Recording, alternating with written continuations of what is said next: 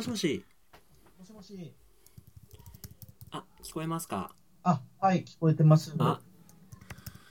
じゃあよろしくお願いします。ろしくお願いします。どうもこんばんは。ご無沙汰してます。いやー、あのー、2ヶ月で、2ヶ月とは思えないぐらいなんか長い2ヶ月な気がするんです。本当になんか、あこう、月日のね、一日一日の変化が、変化？変化っていうかね、すごくて、なかなか大変でしたけど、お変わりなくお元気にはされてましたか？まあ、体調は大丈夫ですが、はい。まあ、なんかこう、明るくなれる要因もないというか、あの、まあ、東京にいるんですけど、東京は、まあ、いいい状態にはなってないですもんね。そうですね、なんかこう、連日、おやすみとちゃん。はいおやすみ。そうですね、連日、なんかね、小池都知事の、こう、大本営発表みたいなのを見てると、まあ、上がるテンションも上がらんっていう。いや、でも、あれ現実ですからね。あの非常事態宣言って、まあ、あれ、要するに外出禁止令みたいなもんですよ。まあ、その、強権的なことができないから、実質っていうそうですよね。ことですもんね。いや、え、で、そう、ご多分に漏れずというか、はい。ずっと、あれですか？えっ、と、散歩とかはされてるんですか？いや、もう、散歩もしてないですね。正正直。あっていうのも、多分ですけどね、まあ、これは本当に自分が単純に感じてる直感なだけで、何も信憑性はないですけど、あはいあの、それこそ、外出の、あ、自粛の緊急事態宣言が出始めた頃に結構、あ、だったらまあ、家の中結構掃除してようと思ったんですよね。ああいいですねで、結構開けられる窓を開けて、はい。で本当に取れる埃は全部取るぐらいな感じで、まあ、まあ、結局なかなか荷物が片付いてないんですけど、はい。まあでもだいぶ空気は入れ替えられただろうと思ったんですよね。うん。ただまあ、やっぱり多分、精神的なものもあると思うんですけど、はい。なんか痰が絡むんですよ、は 時折。あはいで、それが急に何もなくなったり、今だから何にもない感じないんですけど、なんはか急におえっていう感じで、なんか、うんってなる感じが来るんで、いはい。あもうなんか飛沫感染って言ってるけど、これ空気に飛んでんだろうなと思って、はい。最近は、まあ、ほどほどにしてます、換気も。あー。まあそのえっと科学的な立場からものを見るっていうのが今回に関しては全くまあできないっていうかかなんか分かれば分かるほど分からないことが分かるっていうかまあ、それがやっぱり新型というゆえんですよね。ねえなんかこう気づかないうちにかかって本人自覚症状ないままもう抗体持ってて実質その人はうろうろしたって大丈夫っていう人から陰、えー陽性かかってめちゃくちゃしんどい思いしてやっと治ったけど抗体持ってなくてまだかかるっていうような人もいるとかなんかえもうじゃあみたいな じゃあ私たちは何ができるのみたいななんかねこうなんですね。と徒労感という かもう、あの、本当に、いわゆるか完全に関わってる医療従事者の方とか、そういう病原菌の専門家の人以外は、あの、最善手はただ家にいるっていうのが最善手なわけじゃないですか。まあそうなんですよねで何もしないことをするっていうのが結構しんどい人は多いと思うんですよね。うーんでねなんか今はまあそのとりあえずのリミットが5月の6日ゴールデンウィークが終わるまではまあ取り替えずっていうことでみんな我慢をまあね上がるテンションも上がらないけど無理に楽しもうっていうことでなんかいろいろ通販で奮発しちゃったとかって話も聞いてはいはいはい。まあ、楽しめない状況を楽しもうっていう姿勢はいいなと思って見てるんですけどなんか一方でねえっ、と 根本的な解決が5月7日以降もおそらくその医療的にはできないであろう状況の中ではいはい。気になるのがそのやっぱり、まあ、僕らも仕事今縁が悪いんか わからんなと思いながらパン焼いてまあ営業はしてるんですけどはいはい。そのもっと今100%自粛を余儀なくされているところとかはいはい。この状況だと根本的な解決ってできないよねっていうエンタメ系とかがどうなんのかなっていうのが、まあ、ちょっと今日2人で話できたらなと思ったんですけど。あはいはいはい。あのーね平田さんといえばサッカーなんですけどああ、まあまあ、そうですね。ちょっとサッカーの話題が多くなりすぎましたけどね、最近。いやーでもサッカーでまあ屋外だから、はい。えー、と密室密密閉か密閉は防げるとしてもあの密接を根本的に解決する手立てってないだろうしなまあでしょうね。なんかはい、その、まあ、僕ねずっとね映画館はとりあえずまあ客席開けたりとかああ、はいはいはい。すればそのまあ再開の目処が立つんかなとかってまあなんか希望的観測持ってたんですけどサッカーってやっぱあのみんなでね肩組んだりするあの一体感みたいなのも多分スタジアムで見る魅力の一一つやろうからああいう日が戻るっていうのはファンとしてはビジョンとしてまあ現状い抱けてんのかなと思って。いや、まあ大前提ですけど、もうまず間違いなくこの新型コロナウイルスっていうのが出てきちゃったの、まあ、ことによって、はい。それ以前とそれ以後の世界は絶対に違うじゃないですか、もそうなんですよね。多分その元に戻ろうとするやっぱね日常に戻ろうとする力っていうのも多分強いんだろうけどもうどうしても戻らないよねっていうそのね変えられない部分っていうのは絶対あるやろうなと思ってう。で、ちょっとまあ、もちろんスポーツもそうですけど、なんか個人的に一番影響を受けそうなのは、その、なんか作品とかを作ってる方とか、美術品、まあ美術家、アーティストっていう人たちは、はいもう間違いなく、この、この現象が何かしら作品に反映されますよね、きっと。まあそうでしょうね。なんか。絶対絶対それがもう、もうだってニュースの念頭に、すべてのニュースの念頭に新型コロナウイルスによりってついてる、なんか枕言葉みたいになってるわけじゃないですか。絶対この後の音楽とかって絶対これ何かしら影響しますよね。もうもうなんていうんですか、そのライブハウスが復活とかそういうのはまた置いといたとしても、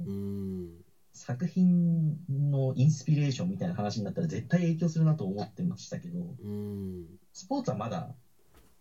むしろそうやってまた新た新たに始めれば、なんていうんですかね、また試合をこなしていくってことができれば、まあ、モチベーション次第でどうにでもなるとは思うんですけど、あそうかだからむしろそっちの方がっていう気はしたんですよね、自へ分と。え例えば一サッカーファンとしてはいはいえ。ー今までのようにすることは難しいので例えばはい無キャン無観客でワンシーズンするとかまあ、そう、一個、一個多分そうせざるを得なくなってるのは、ちょっとあの、放映権の問題ですね。はあの、まあ、それ世界もそうですけど、あの、日本は DAZN っていうのが、あはいはいはい10年2000億円ぐらいで契約をしてるんですよ、現状。はいで、どうも最近、夏まで、ほ夏にまた試合再開して無観客でも試合やってくれるんだったら、はい放映権は下げないよって言ってるみたいなんですけど、だから放映権って、まあ、海外なんかもっとでかいんで、うんうんうん。単純にやらないでその放映権がゼロってなると、もう、チームとしてもっていうか、リーグとしてももう存続ができなくなっちゃう可能性があるわけですよね。うん。あのまあ、なんか全体的に思ったのは、やっぱ、でかい規模のことすればしてるほど、これ、今回ダメージでかいじゃないですか。そうですね多分、個人商店とか、まあ、個人商店も今はきついってなってると思うんですけど、うん。でもなんか、今ちょっと例えば一回、まあ、従業員の方も一回雇用を切って、また再雇用ができる可能性は、人数少なければできますけど、うん。何十億とかっていう選手抱えてるチームなんかは、またやるのそれって、まあ難しいと思いますよ。いやーね。でその今回も藤波慎太郎ね野球の藤波慎太郎がかかりましたとか。ありましたけどそのプレイヤーにかかるとうんとじゃあ競技中のそのチーム全員大丈夫なの？相手チームに対して大丈夫なの？とか言い出すと多分キリがなくて。その人がベンチだからとかその人が、えースタメン入りしてないから大丈夫じゃ済まないとかってなると いやマジで？みたいなどうすんの？みたいなのはね思うしでもだから、緊急事態宣言が出た時点でもう、多分自分の中ではもう、なんか種の存続の危機じゃないかなぐらいに思ってたんですよね。うんで、現状もう、多分、現在進行形でそうなりつつあるわけじゃないですか、もまあねう。だから本当単純に、まあ、すごいいろいろ考えてたんですけど、やっぱりこう、うんこういうことが起きたら。うんなんかすごい、まあ、本質、人間の本質ってなんだろうみたいなことを考えたときに、なんかもう外に出られなくなるだけで、こんだけ経済って破綻するんだなっていうのとか、まあ、インフラとかも本当に必要、生活に、生活の最低水準に必要なものを除いても、やっぱなんか仕事だから行かなきゃいけないみたいな人がいるって、なんか生きるのに、生きるために仕事をするのに、仕事をしに行くと、その死が近くなるっていう、なんかすごい矛盾してる感じもして、うん。なんか仕事だから行かなきゃいけないっていうのも、この状況でかいって思ったりもするんですよね。いやーねまあでも本当にその健康っていうか医療っていう車輪と経済っていう車輪の自転車がね2つ回って社会生活やったのが経済の方がずっとブレーキ踏みっぱなしっていうのがねなかなか一市民感情としてもきついものがあって。あうーんねえまあそれが5月ゴールデンウィーク終わりでどうなんのかなみたいなのをね最近ずっとニュース見ながら考えてるんですけど多分そっから先のことはまた誰も分かんないし決める段階にないから何も言ってないんでしょうけどね。まずゴールデンウィークをしのごうだけしかみんな言ってないから。まあ、でもそこまでで終わる話じゃないですよね。もうだって、なんか、コロナに負けるなみたいな話になってますけど、もうあれですからね、インフルエンザと同じで、もうこれずっと付き合っていかなきゃいけないわけじゃないですか、多分ねなんかもしかしたら夏になったらちょっと落ち着くかもしれんけど秋にはどうせ来ますよみたいなことみんな言ってるからだからもう今までのインフルエンザと同じように、予防接種を、まあ、まあ、できるようになるにはまた1年とか2年かかるんでしょうけど、うん。そこまでは要は、もう対処する方法がないわけじゃないでうすか。ん。でまた新型っていうのがすごく恐ろしいのが、まあ、今のところ石鹸とかアルコール消毒って効いてると思いますけど、うんまあ、本当99.99%とかって言いますけど、まあ、万に一つでも効かなくなる可能性はあるわけですよね。うんもうそうなっちゃったら本当お手上げになった時にどうすんだとも思いますしね。うんねなんかいやーえらいことになったな あだからあの、まあ、希望を与えてくれたっていうとおかしいですけど、この間のポッドキャストの岡下さんは、まあ、さすがだなとは思いましたけど、平常運転感は。ただやっぱ、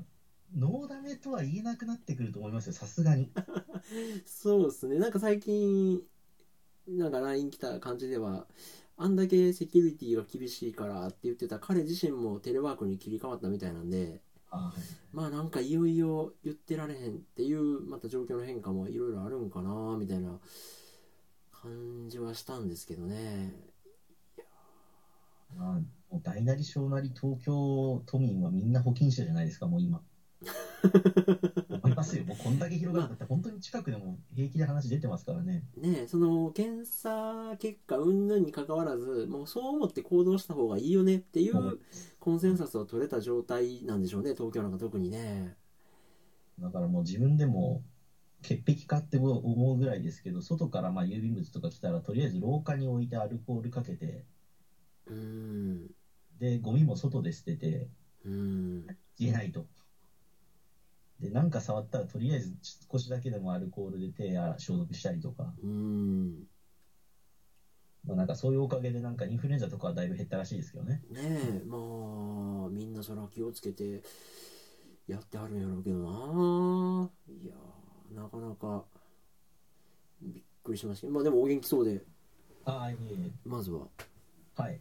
良かったですいやまあ何よりですね、会話ができるってことの大切さが、まあ、身に染みて感じますよね。そうですねなんかうん特にね僕らはもうみん僕が特に変な時間に働いて変な時間に寝てる生活やったんでもうね友達と会うとかって言っても月1であるかないかぐらいの感じやったんではいはいはい。実はそこまで僕はねその居酒屋が閉まって辛いとかその自粛の波を受けてはいないえっとうんタイプの人間やと思うんですけどまあこんなねオフラインじゃあオンラインで話すっていう ことを細々とずっと続けてきてそこに何の抵抗感もなく今突入できてるっていうのはまあなんかちょっと面白いなと思いながらはいますけど。なんか、今だからこそ、本当とても大事なことだと思いますねう。ーんねえなんかうん今日もなんかあのナインティナインの岡村さんがラジオで言ったことがはいはい。なんかすごい不謹慎やっつって炎上したりしてたんですけど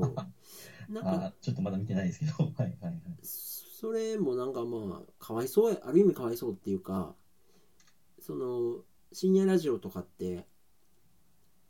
リスナーとパーソナリティのすごい信頼関係の上で成り立ってる会話とかはいはい。その2人、えっと、その電波の間だけでは成立する不謹慎な話とかもできちゃうのが深夜ラジオ夜中にやってる誰も聞いてない時間帯っていうのの魅力やったりもしてはいはいなんかそれを昼間昼日向の SNS のまな板の上に上げられちゃうと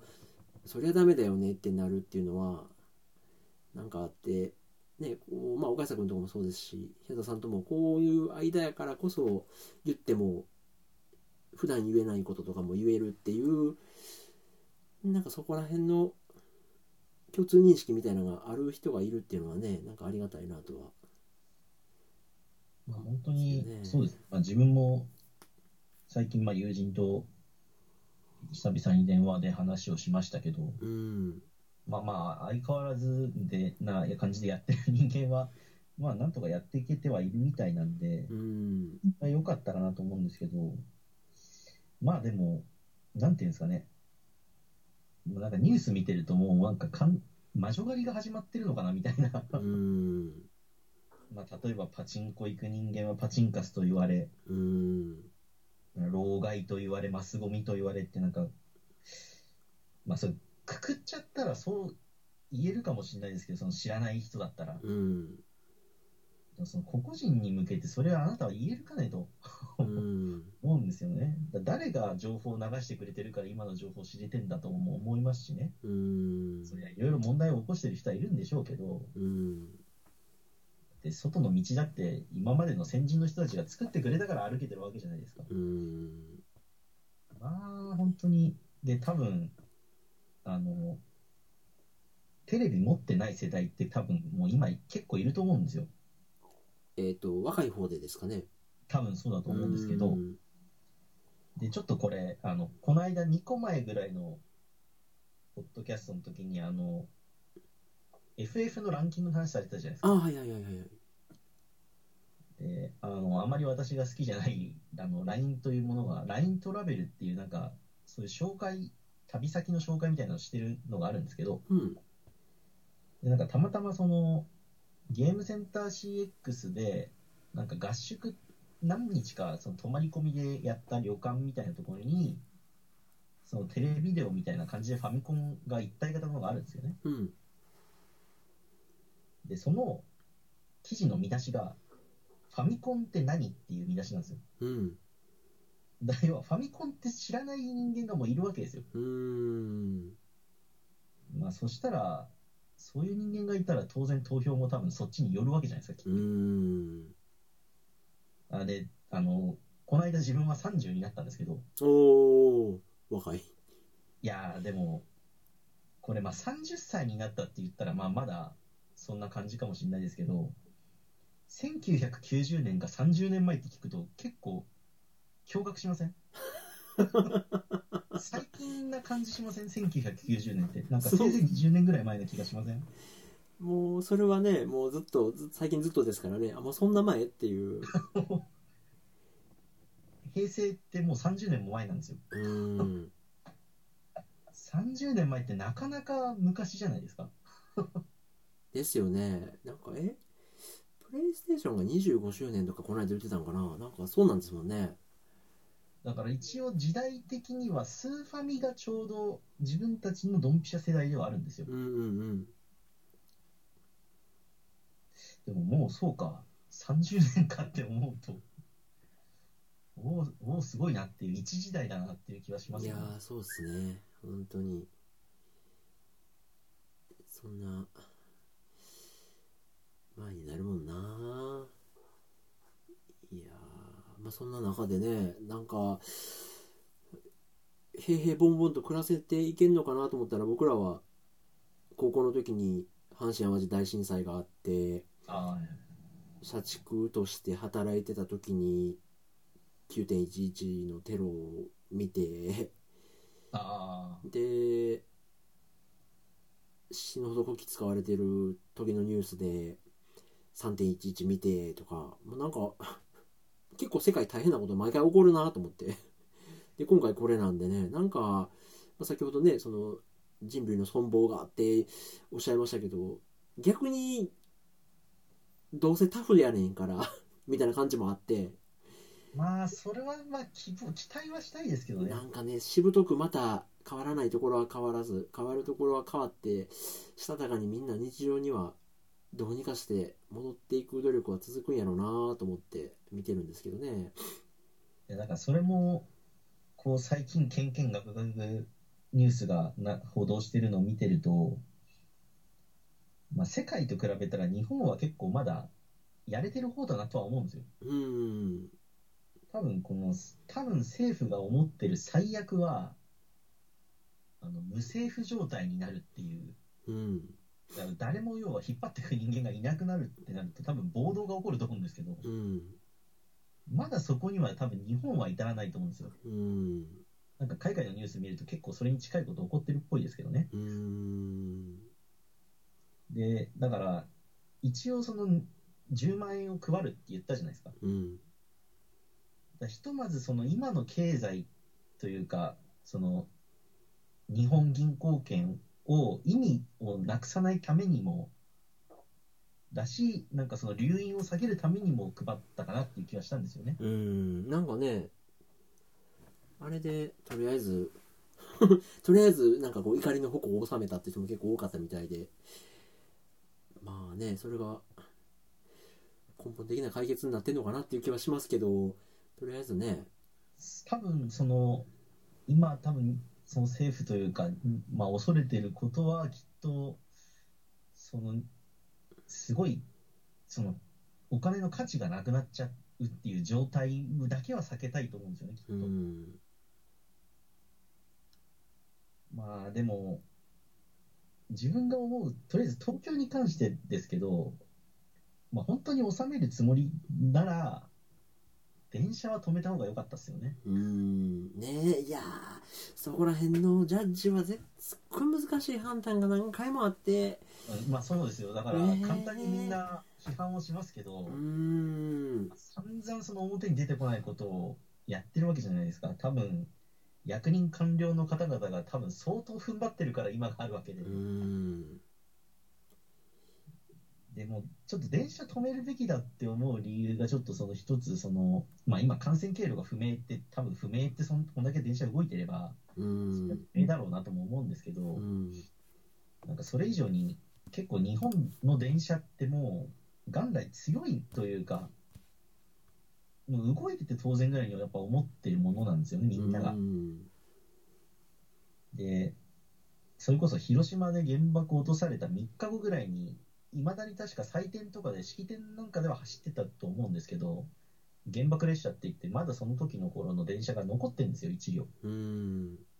原爆が落ちてから3日後ぐらいに走ってたらしいんですけど、うんまあ、そうやってできるっていう、なんかその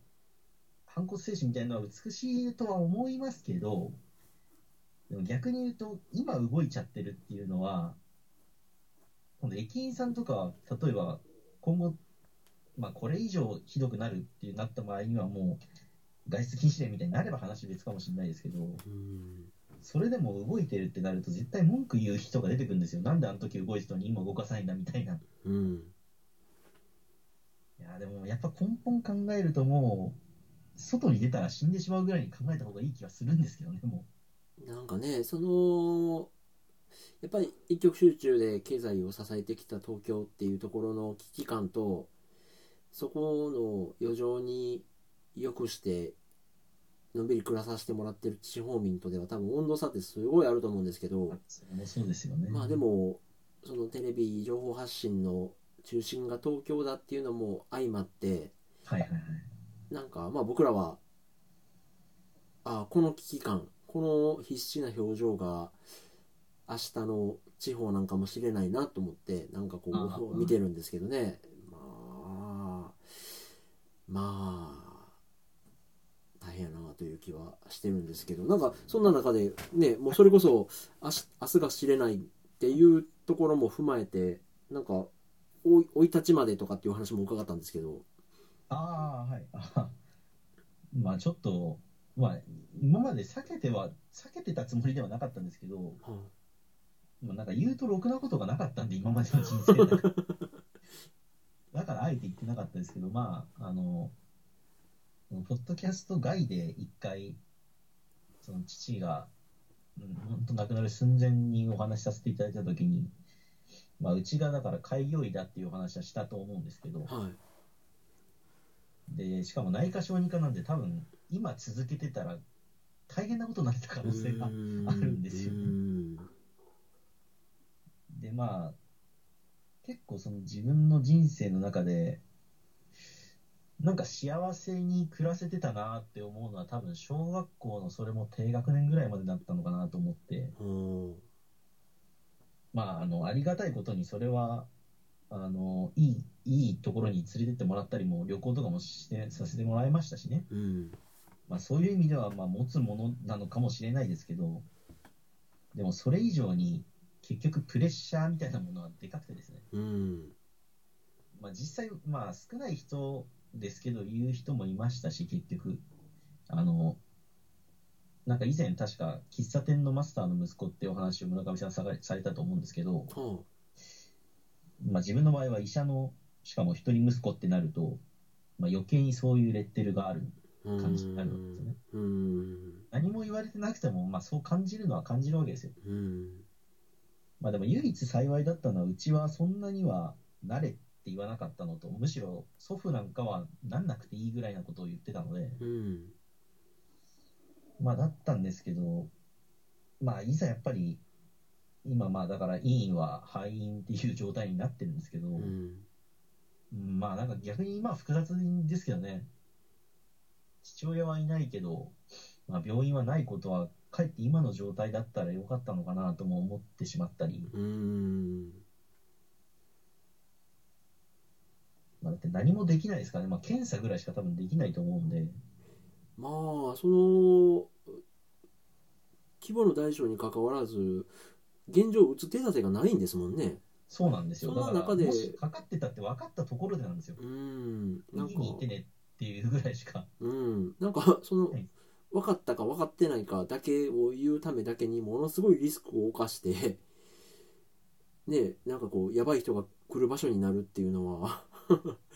そうなんですよ。もう多分病院はどこも多分そうだと思います。うん歯医者なんかは、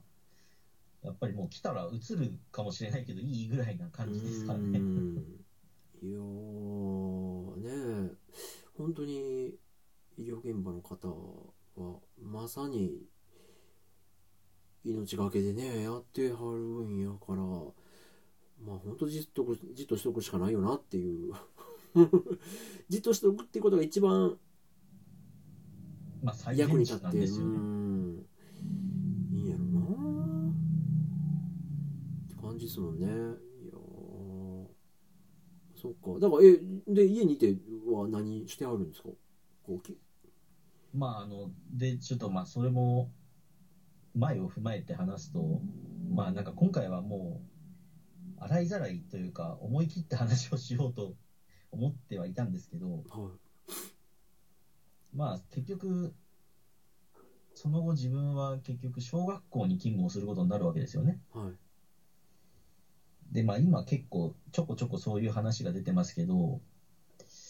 まあ施設にいる子供たちっていうのはいるわけですよ、児童が。はで、彼らは、まあ家庭でうまくいかないか何かしら問題があって、そのじ施設から学校に来たりしてるっていう児童がまあいるわけで、あうんで、そうなると、例えば、まあなんか家庭内暴力だったりとか、まあ要は本当学校の給食が唯一まともな食事っていう人間もいたわけですよ。うんそれが全て破綻してるわけで今。うんちょっと死にかねないぞとは思ってますけど、うんまあだから学校っていう組織は、結局今、まあよく話聞くのは、まあ保育園とか小学校とか、まあ中高生だったらまだ自分で結構いろいろできるかもしれないですけど、本来教育って多分家庭と学校で、その両者で教育なんですけど、うん。やっぱり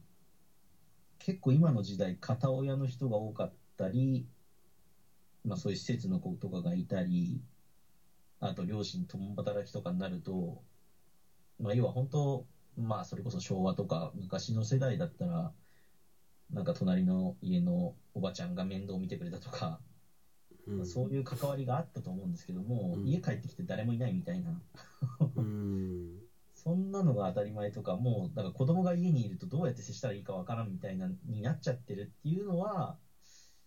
本当はそれは、実は、生活としてはあまりよろしくなかったんじゃないのとはちょっと思ってますけどね。うん。まあ多分幸い、あの、村上さんのお家というかお店というかは、すごくいい環境にあるとは思うんですけど、いやー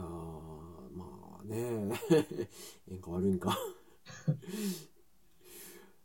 まあ、あとあれですね、共通でなんかできることがあるって非常にいいと思います。あの、まあ、うちの場合は父親がサッカーとか野球とか、まあ、キャッチボールをしてくれたりとかしたんで、うんその時代はすごく良かったとは思うんですけど、うんまあ多分、まあ村上さんのところだと多分ポケモンカードが今共通言語みたいな感じですかね。そうっすね今なんかや一緒に遊んだりはしてますねもう勉強せえへんから。いやまあ親じゃないんで、自分もその偉そうなことは言えないですけど、まあでもやっぱり関わってあげるって大事なんですよね。うんまあ。ちょ余余裕はないかもしれないですけどね、今、今そういう余裕がない人っていうのはいるかもしれないですけど、うん。まあでもなんか、1ヶ月休んだらもう破綻するとか、それこそあの大阪のパチンコ店はもう回し続けてないと破綻するっていうのは、まああれが言い訳か本音か分かんないですけど、うんその状態は絶対正常じゃないだろうと思いますけどね。うんいやまあなあでもなま あ、でまたこれ難しいのが、例えばパチンコが本当に、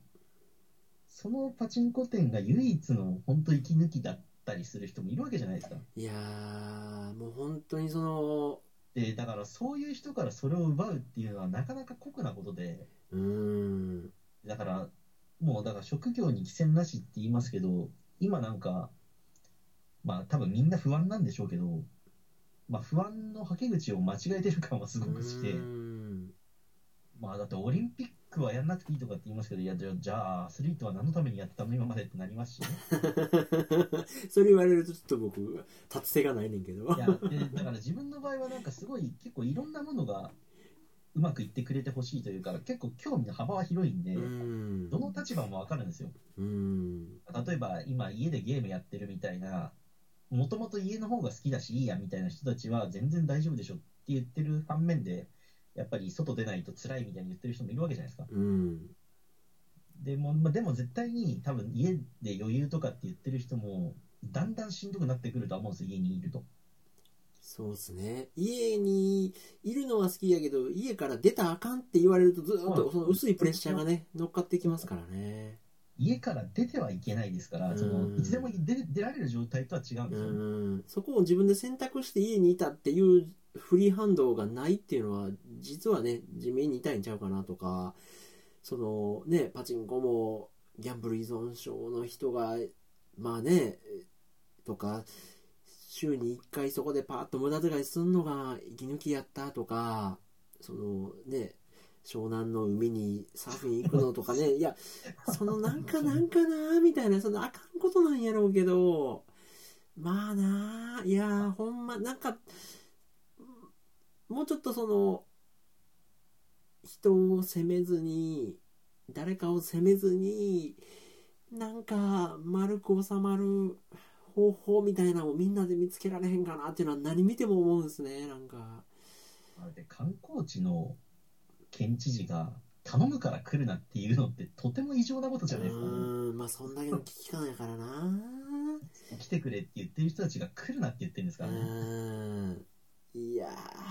ーまあそういうね特にかとにかくそのゴールデンウィーク終わるまではそのムードで行くぞっていうのをみんなで決めたわけですからねまあだからやっぱ法的にその制限、禁止令を出せない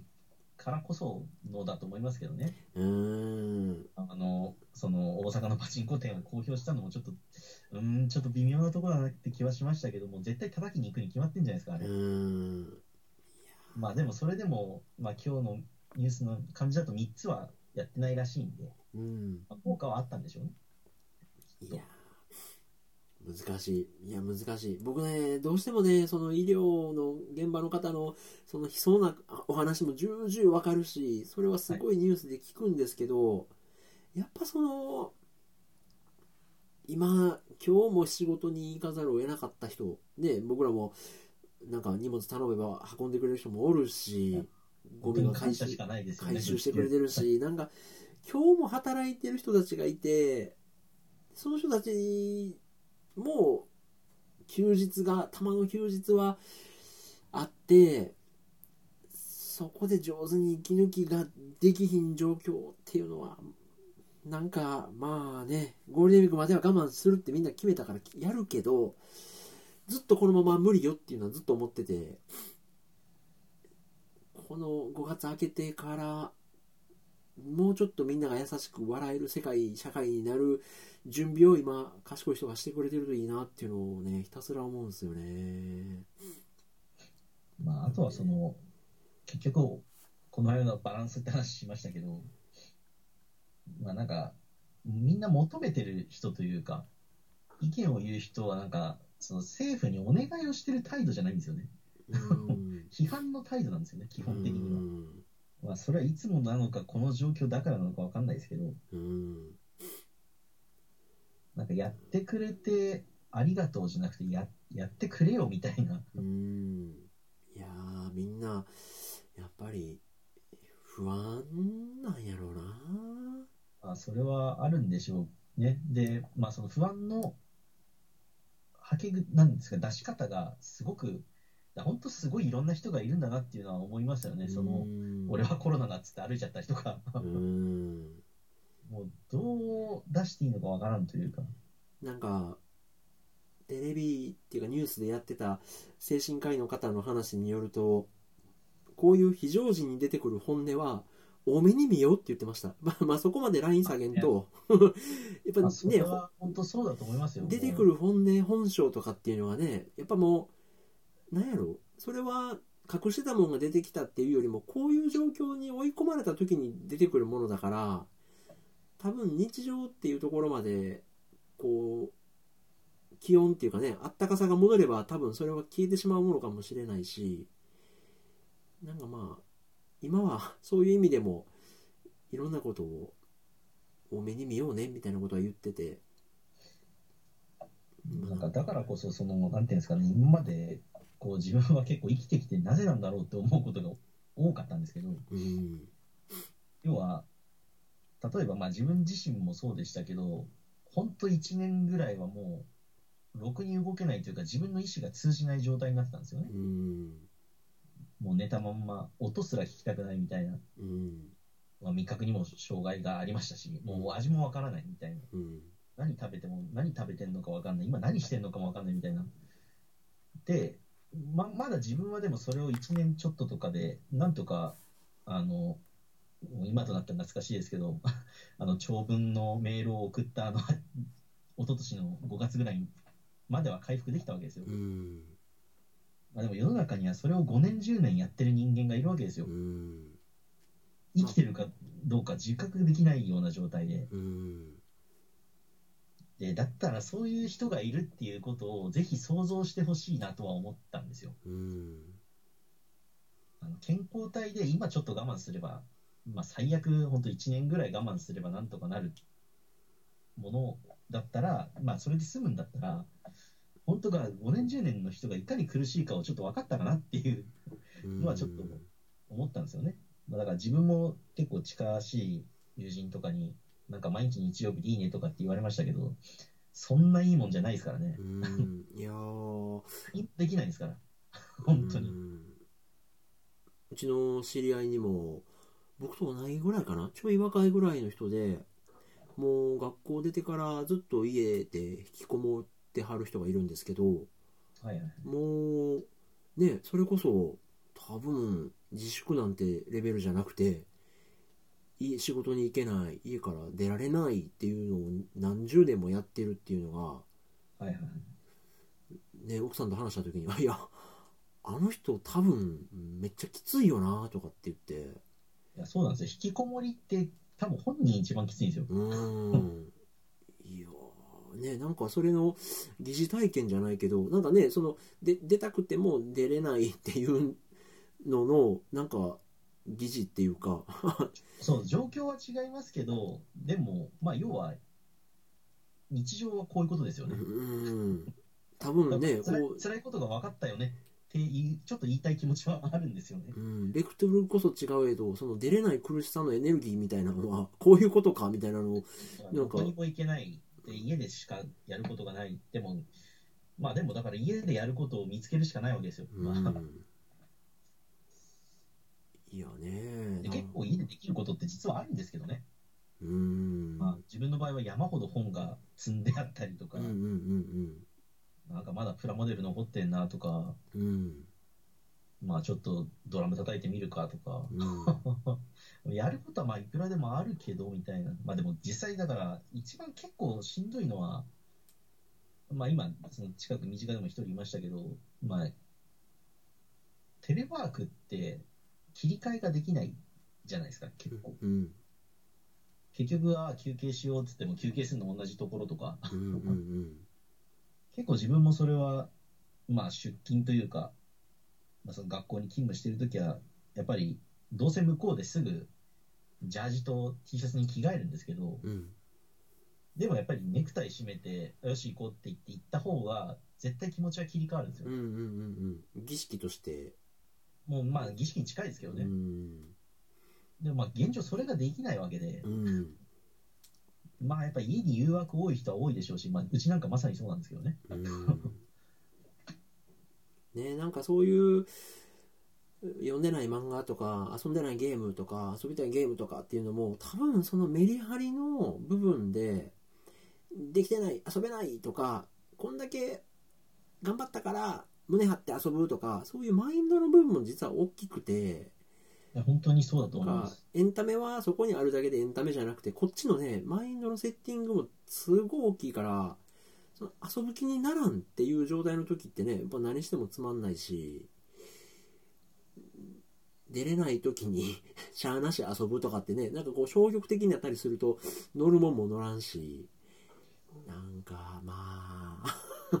ほんまにかりやすく言うと、本当5日平日に仕事をして、まあその残り2日っていうんですか、休みというか。うんまあだから本当思ったのは余暇って、多分健康で文化的な最低限の生活って言われてる半分ぐらいなんじゃないかなっていう。半分はそれ占めてたんじゃないかなと思うんですよね。うんだ現状その、まあ、例えばその週休2日みたいな仕事だとして、5日頑張ったからその2日のために頑張れるみたいなのがあるじゃないですか。うんその2日がないってなると、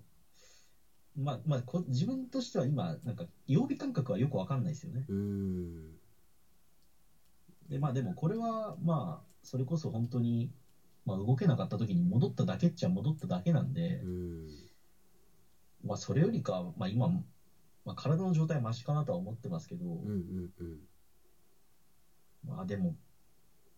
やっぱエンターテインメント、やっぱ厳しいですよね。テレビもどんどん再放送に多分、今結構編集でなってますもんね。うん多分テレビは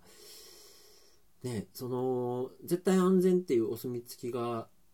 スポンサーからねお金をもらうためには必要やろうからすごく時間がかかるしまあ、ロケ番組がほぼ全滅じゃないかなって思うんですけど。ん。あれは多分それこそ変わらざるを得ないでしょうね。あのまた状況落ち着いたんで元に戻りますっていうところまではだいぶかかるやろうなっていう気はするんで。でまあそれこそねセッティングの話じゃないですけどもうねなんかねあのーこういうコロナとかになる前に作られてたアニメとか見てもああのー普通に人が歩いてる描写見たらやっぱねもうねよぎるんですよねあー、なんかもう多分今 CM がそんな気しますね。なんか外で、こう外に、なんていうんですか、例えば、化粧品とかの CM でも、なんかその外でこう、なんか出て華やかな感じでやってるって、でもそれ今できないよねって、うんまふってよぎるんですよね。うん、あ密密ってもう もうこうなってもうたらもう見れないですよね。なんか普通のエンタメ。だからまあ状況が。そう、だから最悪のディストピアは、本当だから防護服着らんなきゃ外出らんないって、それだけは避けなきゃダメですよね。うーん。悪くなり続けたらその可能性すらありますからね、これ。なんかだから無理が通れば道理が引っ込むじゃないですけどね。こういう状況になったからこそ一人でやってる YouTuber とか一人でやってる動画のは実況者とかそういうところのムーブメントがもっとテレビとかエンタメとかにすり寄ってなんか商業化というかねビッグビジネスのところの流れに組み込まれていくんかなとかっていうことしか予想できないけどねいや、まあうんそうですね。あの、都知事とヒカキンさんのやつは、まあ本当東京都もなりふり構ってらんなかったんだろうなってういう。ん逆にあそこのパイプがあるんだなっていうのは思いましたけど、まあインフルエンサーねヒカキンの責任感もあったでしょうしねそういう有名人っていうことのまあでもそれ、それでようやくか、それですらまだでも、多分、ああ、大丈夫だ、行っちゃえっていう人はいると思いますよ。まあゼロにはなんないですよ、絶対。うーんねえいやーまあそんだけまあ逆に究究極の野蛮なことを言えばそんだけ元気なやつは多分大丈夫なんでしょうけどね。お前はっていう。あでも分かんないですからね、本当に分かんないですよね、こればっかりは。うんね。もう誰にかかって、どこにかかっててもおかしくないじゃないですか、ねうん中途半端にそれがまたね肺炎とか起こして病院とか行って迷惑かけたらあのさーってなるけど。いやー。でこれだから今、今もまあ前々からそうですけど、まあ、よくそのツイッターなんかでは本当に、あ、こいつはやばいやつだみたいになりますけど、なんかそうやって言ってる人たちこそやばい人たちというか、うん。もうなんか自分で自分たちの首絞めてる感はすごいですよね。もう監視社会にどんどんしてるっていうか、うんそうですね。なんかもうツイッターももうここ何年もプライベートのバーじゃなくなって そこで言ったことはお前言ったなっていうねそういうなんか証拠を残すツールみたいになっちゃってるからいやーおいそれと。ほんまにな言われへんし。ね。いやまあでもなんか乱暴な結論ですけどまずは元気で 生きてて家に閉じこもって状況がお落ち着くのを待つという、ああ、それしかでも方ね。法がないですからね。うん。あとは、まあ、自分が思うには、なんかみんなもっと考え、考えようよとは思いますよね。うん。なんか、なんか言ったりやったりする前に。うん。すっごい当たり前なことですけど、その初等教育で教えられる。誰かの迷惑になることはやらないとか、うん。誰かが嫌がることは言わないとか、うん。まあ、命かかってますからね、これに関しては。ねえ。いやまあ、その中にはいるんでしょうけどね、そのネットぐらいなんか好きなように言わせろっていう人も多分いるんでしょうけど、うんうんうんうんうんいやでもネットワークって結局だから相手がいるわけなんで、ーうん。いや難しい。もうほんまに難しい。もうなんかそのなんやろ。軽々しく間違えられへんっていう空気とか、うん。もうなんかねもう焼き苦しいってなるしやっぱね、まあ、こうやってこう思うところなく誤解も恐れず言うものが言える場っていうのをそれぞれに持っとくっていうのが大事なんやろな。もうあーと思いますね。あの不特定多数に向けて何かを言うっていうのはそれこそちょっと空気が息苦しくてなかなかしにくいなっていうのは本音としてありますね。まあ、間違いなくその余裕を奪ったんですよね、うーん。ウイルスは人から。うーん。やまあ、っぱり。命も奪ってますけど、うーん。余裕を奪確実に奪われましたよね、いろんな人からね。うん。いや本当にいやー難しいなだから、まあ、こと自分のことで言えばねそういう状況の中でもちょっと手の込んだパン食べることとかはいはい。なんかこう、まあ、SNS も割と当たり障りのない中で楽しんでもらえることとかを書こうというふうに努力はしていてはいはいはいはい。なんかそういう楽しいことにホッとするみたいなのは不変な部分かなとは思うのでもうそれさえも今苦しんでる人がいるのに不謹慎やって言われたらもう何も言えないんですけどまあそこら辺ちょっとセンシティブにいつも以上に気をつけながらこう楽しんでもらおうっていうことはやっていこうっていうのが、まあ、自分の今精一杯やってることなんですけどね。いやだから、本当にそれぞれのお店が出されてる答えは、もうそれぞれ全部正解だと思いますけどね。うーんそうなん精神的な部分というか、心の部分でやってくれててありがとうっていうのも思う人は絶対いると思いますし、ん。多分それ、その、あの、パンのみにあらずみたいな話をされてたじゃないですか、うツイッター。あれの時ぐらいに、トヨは休業したんですよ。うーんそれも多分正解だと思うんですよ。うーんまあ逆にでもあそこのあんだけの賑わいが消えるってなると街は閑散とするでしょうけど、うーんまあそれも正解だとは思います。うんなんかこれに関してはどれも間違ってるっていうのは多分ないと思うんですけど、うんまあだからどっちかっていうとその握手なのは、い来るなって言われてるのに来ちゃうとか、うん そういう方が まあ握手かなっていう気はしますけど。ねえいや なんかねそれこそあの集団感染した場所をクラスターって言いますけどはいはい、はい。本当にこう、えっと、デジタル技術とかそのコミュニケーションの仕方とかがどんどん変わってそのみんな趣味趣向がたくさん選べるようになって本当に生き方自身がクラスター化するっていうかサーフィンする人はサーフィンするネットワークで生きてるし、はいもう僕らは神戸の山奥っていうコミュニティで生きてるしはいはいはい。なんかそういう中で培われた親密性みたいなのが ズバーンとコロナっていうその ウイルスっていうもので真横から切られると多分違和感があるクラスターがいっぱいあってそうなんですよね。そこを横からこう言われるとなんかすごい弊害というか齟齬が出てきてるんやろうなっていう。なんかその今までそういう自由に好きなクラスターでご機嫌に生きてた人たちが立ち行かなくなったっていうのがなんか いろいろ難しいなと思って。だからそれぞれがそれぞれで結構、まあ、好き勝手ってあれですけど、まあ、法の下で自由にできてたことによってバランス取れてたんですよね今まできっうと。でだからそれがこう多分今みたいになると結局多様化しすぎてるからそうなんかうんうんいろんなとこにこう行ってるわけじゃないですか。もう。んうん。うでなんていうんですかね、まあまあ、ライブハウスなんかもそうですけど、うん。あれ楽し普通に自分も楽しいところだと思ってますけど、うん。行かない人からすればもう危ない場所みたいになってるわけじゃないですか、今きっと。うん。で、まあ本当いろんな価値観も多様化してるし、そういう趣味思考も多様化してるってなると、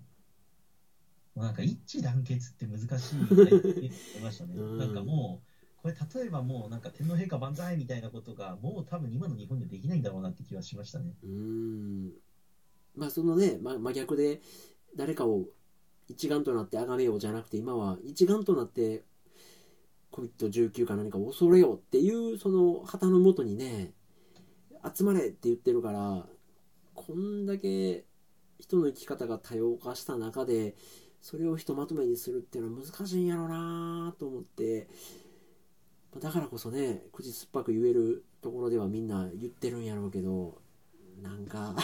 僕サーフィンやったことないですし一生やる気もないですけど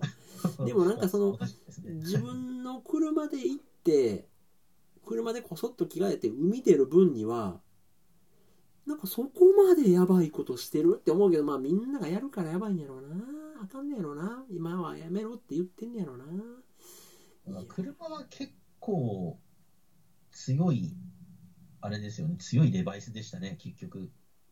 ねなんかそのあの人の移動が8割に減らへん地方は減らへんって言ってるけどそもそも電車に乗ってる母数が まあそうですね。本当にいる人しか乗ってないからまあなんていうんやろうみんな結構車で移動してたから減らせないよみたいなところは多分あってまあだから北海道が増えたのは多分それですよね。あどうしたって車使うしかないというか、だって JR 北海道なんかどんどんどんどんで車両数、電車の本数減ってるわけじゃないですか。ーまあそれは頼らざるを得ないよなっていう、まあだから、だからこそああやって緊急、一番早くう緊急事態んとしたわけですけどうね。んいやーそうか。いやもうまあなんと なんともなんともね。これを多分別に暗いとも思ってないんですけど、まあ、大変なややこしいことになったなと思って。なのでちょっと今僕まあ趣味が悪いというかはいはい。えっ、となんていうんやろな。能天気なんかもしれないんですけどそれぞれの文化的な産業がどういうふうに折り合いをつけていくのかっていうのは今ちょっと興味があってはいはい。なんか映画館がどうやって再開するのかなとか例えばその 3D メガネみたいに全員マスクを確保できたんで配りますって言ってで客席の間は1個ないし2個必ず開けるようにしかチケットを発券しませんとかそんな感じで映画館は再開できるのかなとかなんかねこうスポーツ観戦はどうするのかなとかっていうのを多分みんなその経済的な事情もあるしサッカーとかねそれこそその宗教になってるようなエリアもあるわけじゃないですか自分のチームが。あっていうその生き方とか人生そのものをかけてるから多分その日は消えないのでーまあそうでしょうね。まあそれこそ、アウェー戦全部ついてってるようなあの応援団の人たちとかはいるわけで。っていう人らは多分無観客よりは少なくても応援したい。応援してる姿を見せたいとかっていうその生き方ものみたいなものを載せた人らも絶対いるはずなんでなんかそれほどのエンタメがこの脅威に対してどういう答えを出すんかなみたいなのはねなんか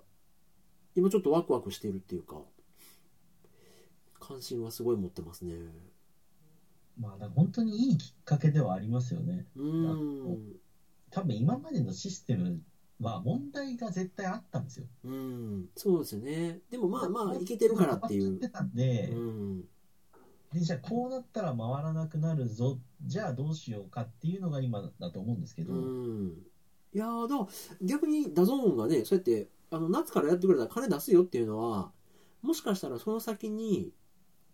DAZN がスポスポーツ観戦といえば DAZN ぐらいの未来を思い描いていて。まあ結構今、そうなりつつありますけどね、ん。ちょっとでも逆に一極集中しすぎてる感もあります。ああその競合他社がいないっていう。というか本当に全部買収するような勢いなんで今、うん。日本のそのスポーツに関しては。うん。逆にそこで契約しないと見らんないってなると、だちょっと脅しみたいなこともできちゃうんですよ。ああそうか。そこら辺で風通しが悪くなる部分はあるかもしれないですね。あんまりその偏りすぎるっていうのは正直あんまりよろしくないんだろうなとは思うんですよね。うん。まあそれこそ スポンサー様の意向が聞けないんならみたいな感じが見え隠れすると思んなくなる。そうですし、まあ、あとちょっとネット中継っていうのは、やっぱりテレビと比べるとちょっとプツプツする時はあるんで、うん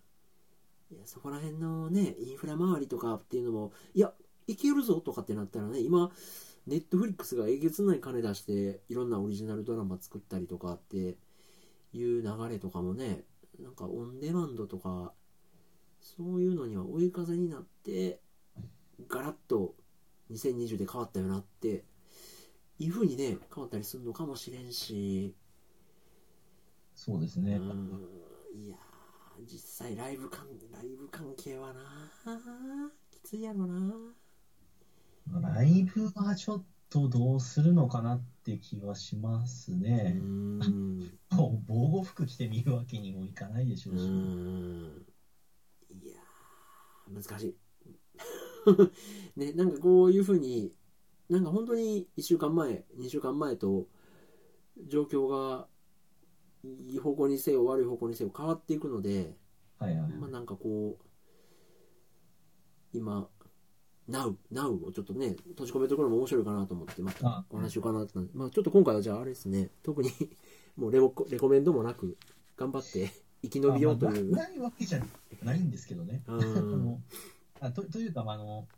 これ、この間、あのお話しした、した、なんていうんでしょう、補足というか、はいをちょっとしときたかったなと思ったのがあって、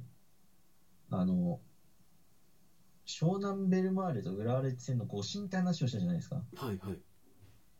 で、あの誤審をしてしまった主審っていうのが山本雄大さんっていう方なんですけど、はい。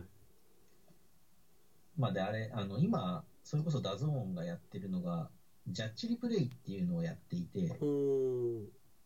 まあ、何かっていうと、その試合を、まあ、振り返って、この時の、その、このファールって判定したとか、オフサイドって判定したのが正しかったのかどうかみたいな、検証番組を今ずっとやってるんですよ。うん。で、当然この試合の時は、この試合を、だけを取り上げたんですけど、うん。まあ、これをやんなきゃ意味がないぐらいに言って、でその今、専務理事ですかね、原博美さんっていう方が、かなりその今、J リーグ TV って YouTube でもかなりこう表に出して、要はこれ、今会議してるのはこういうことだよとか、この先多分こうなるよとかっていうのをずっと言ってくれてるんですけど、うん。で、その、山本さんの視点から見ると、あの時って見えてないんですよ。うん。それなんか 3D にして、なんかそれはオリンパスかどこかがやってくれて、で主審からは完全にボールが隠れてる状態で、うん。まあ、そうするとまあ奥の副審が判定するしかなかったんですけど、うんまあ、で奥の副審も結局ゴールって言わなかったからもう、それはじゃあプレーオンだっていうふうにして続けてしまったと。うんあでちょっと記事があるんで、これ、これ、これちょっとまあもしよかったら読んでみていただければと思うんですけど。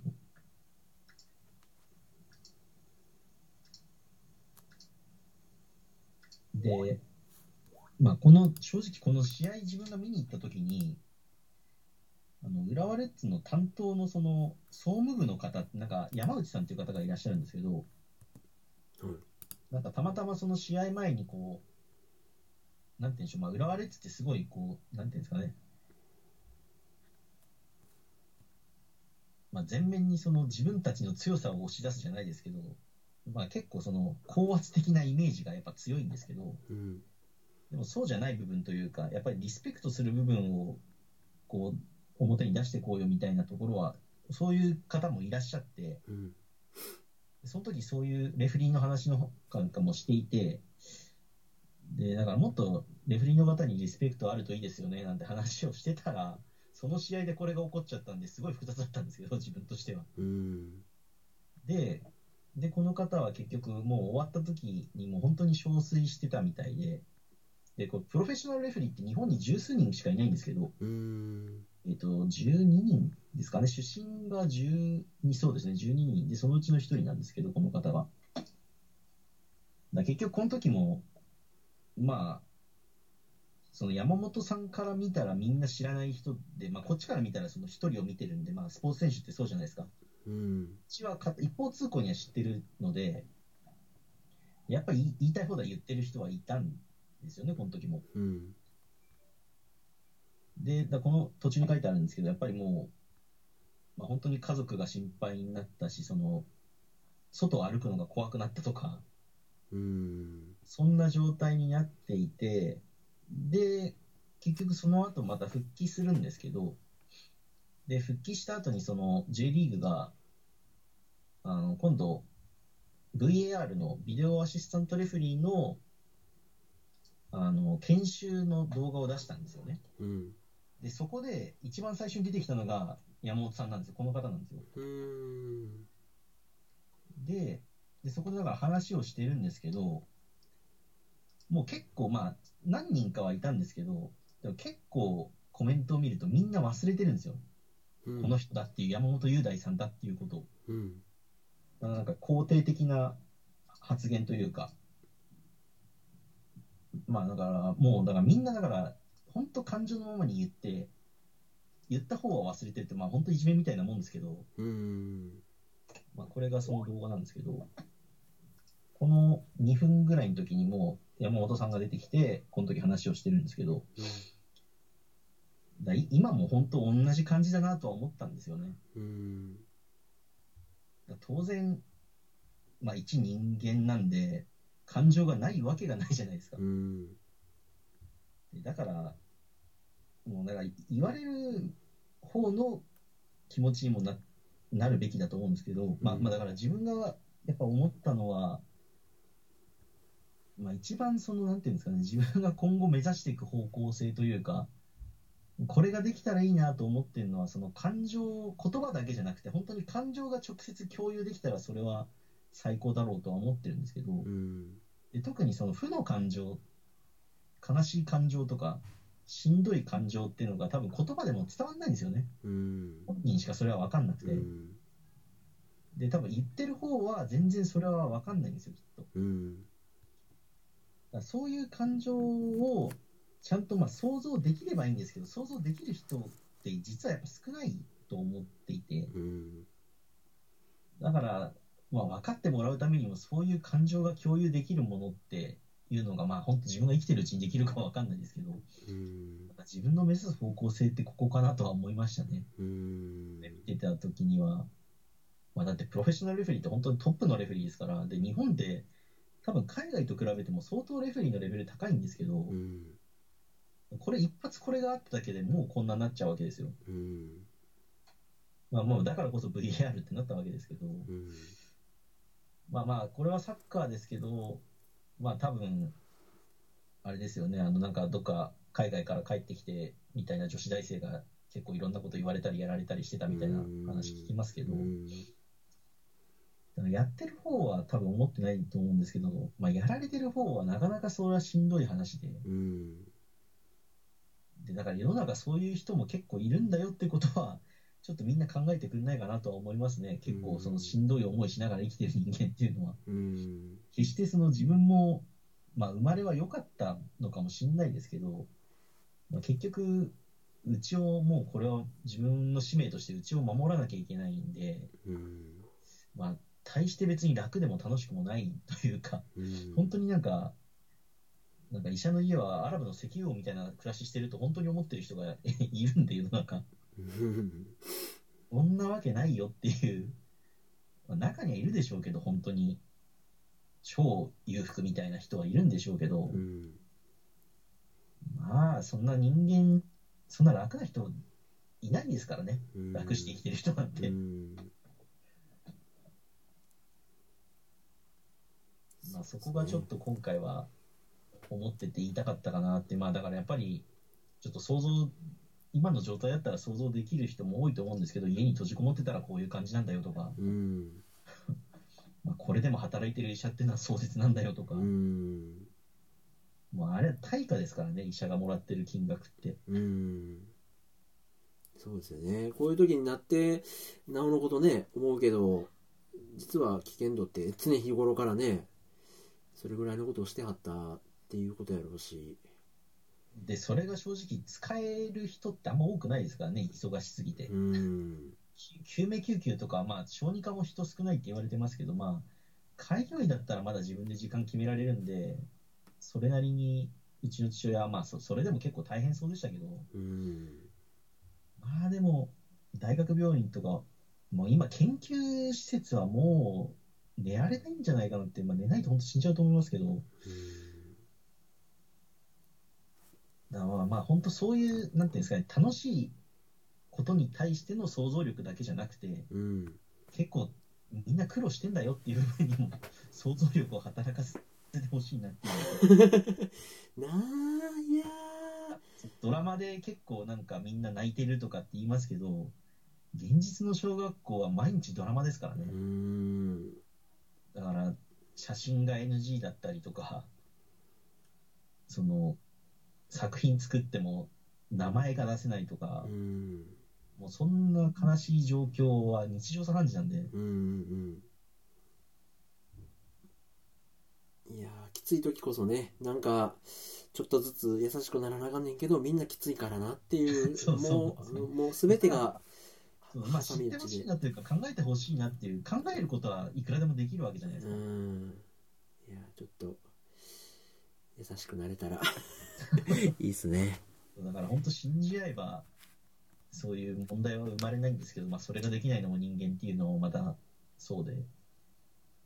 結局だから国が分かれて言語が違ってっていうのは、まあ、それでなんとかなってきたわけですけど、うん。だから本当もう今はあの誰がああだとかこうだとか言ってる場合じゃなくてもう、まあ、どみんなすべからくちょっとずつ良くてちょっとずつ悪い人間なのは間違いないんで、うん。なんか自分はあいつとは違うとかそういうことを言ってる場合じゃないので、もうどんな人間でもとりあえず同じ方向を向こうっていうのが今ですから、うん。まあそうならなきゃいけないですよね、本来。ねえ。いや 与党とか野党とか仕事がどうこうとかじゃなく、もうとりあえず今は生きることせ最優先というか。ーうん。まあまあだからちょっと今正直その生命、なんていうんですかね、生命的にで動物としては生きてるかもしれないですけど、結構人間の文化的には結構死んでる状態な気がしますけどね。うんうん。そうなんですよね。まあ歌詞っていうかねあの文化的には仮に死んでてもまたちょっとこう AED を作動させていける時にはみんな文化的エンタメ的に復活するっていうことを祈りつつですね。いや本当に、まあ、冬眠できればそれが一番いいんですけどね、人間だ 人間できないですからね、冬眠本当に。寝てればいいんだったらあれですけど、まあだからもう本当にこの状態と付き合って、まあで、だからできることはまあ考えることはできるんで、考えながら生きていくしかないですよね、もう。そうですね。いやー またちょっとしばらく考えて 連絡させてもらいますいやーまずはちょっと次回までお元気ではい、なんかし、しはい、しみじみなんか、シン・ゴジラってよくできた作品だなと思いました。あゴジラより厄介な気しますけどね、見えない敵なんで。ーねなんかそういうのがまた今回のことをそういうクリエイターがエンタメに消化してあこういうことをあったなとかあちょっとこういう風にエンタメにしてくれると救われるなとかそういう日がまた来るのを楽しみに今はお互いちょっと元気で 頑張りましょうとしか。まあ、なんで、まあ、またちょっと季節ごとぐらいに、なんか3ヶ月に1回ぐらいおお話できれば、まあ、そんなに変わらないかもしれないですけど、いや変わらないかもしれないですけど、まあ、あの生存報告だけでもできればいいなとは。そうですね。まだちょっと何をお考えになって何を楽しんではるのかっていうのはまた伺いたいなと思うのであ、で、あと、あれですね。あの、ちょっと自分のおすすめというか、まあ、これ結構、その、しんどかった時もやってたことですけど、あの、本当いあの、イエローモンキーのジャムじゃないですけど、好きな歌を歌うって結構違いますよ。まあ、おすすめは風呂場で歌うっていうのが、そんなに迷惑にならなくていいと思いますけど、うんあの、本当声を出すとか歌歌うってだいぶ違いますからね。うー。ん。歌聞くのもいいんですけど、やっぱアウトプットないと多分しんどいと思うんで、うん。まあ、そこでちょこちょここう、なんか気持ちのチャンネルを切り替えてるとか、そういう感じですけど、いやいいっすよね。歌はマジカルで。いやーちょっと僕も歌いながら。歌いながら。歌いながらちょっと今日今日をしのいで今日一日を繰り返してしのいでいこうと思いますなんで、本当だからこうなったら、本当にいつお会いできるかわからなくなっちゃったんで、そうですね。まあ、だから、だからこそというか、まあ、もしあれ、可能であれば、なんか岡下さんと3人でお話とかできたら嬉しいなとは思いますけど、まあ、まあ、それは、あの、お忙しかったり、いろいろ気持ちの面もあると思うんで、まあ、全然無理強いはしませんが、はい。また またぜひぜひ。しかるべきタイミングが来ればはい。もろもろあればと思いますいや、あと最後の最後じゃあ、まあ、ほんとちょっとした楽しめるものというか、エンタメというか、まあ、相変わらず、あの、バイオレット・エヴァーガーデンはもし、あああぜひネットフリ入ってないですね。あと、あの、サンダーランドが第2章が配信が始まったので、うん。あの後、どうなったかっていう、実は上昇気流に今乗ったと思ったら、みたいな感じなんですよね。まあ、そこのへ先はちょっと見ていただければわかると思うんですけど、えおわかりました。まあ、あれもあるんで、まあ、あと、豊のドキュメンタリーもありますから、はい。まあ、まあちょっと個人情報が怖いですけど、まあ、今だからこそネットフリックスという、はい、そうですね。ね。ええやろうけどな わかりました。まあ、見見るもんは多分たくさんあると思うんで、はい。まあ、なんとかは、全然自分はなんとかはなってると思いますけど、まあ、とにかく一日でも長く無事であることをまずは、はい、本当にまた。お元気な声が聞けることを楽しみにはい。していますはい。いやありがとうございましたました、こちらこそ。はい、はまたまたまたあの季節ごとというかあのタイミングを見てい。はい。ご連絡させてもらえたらと思うんでお元気で、あでございの、他のお願いしたベーグルを1日1個ずつぐらい食べて、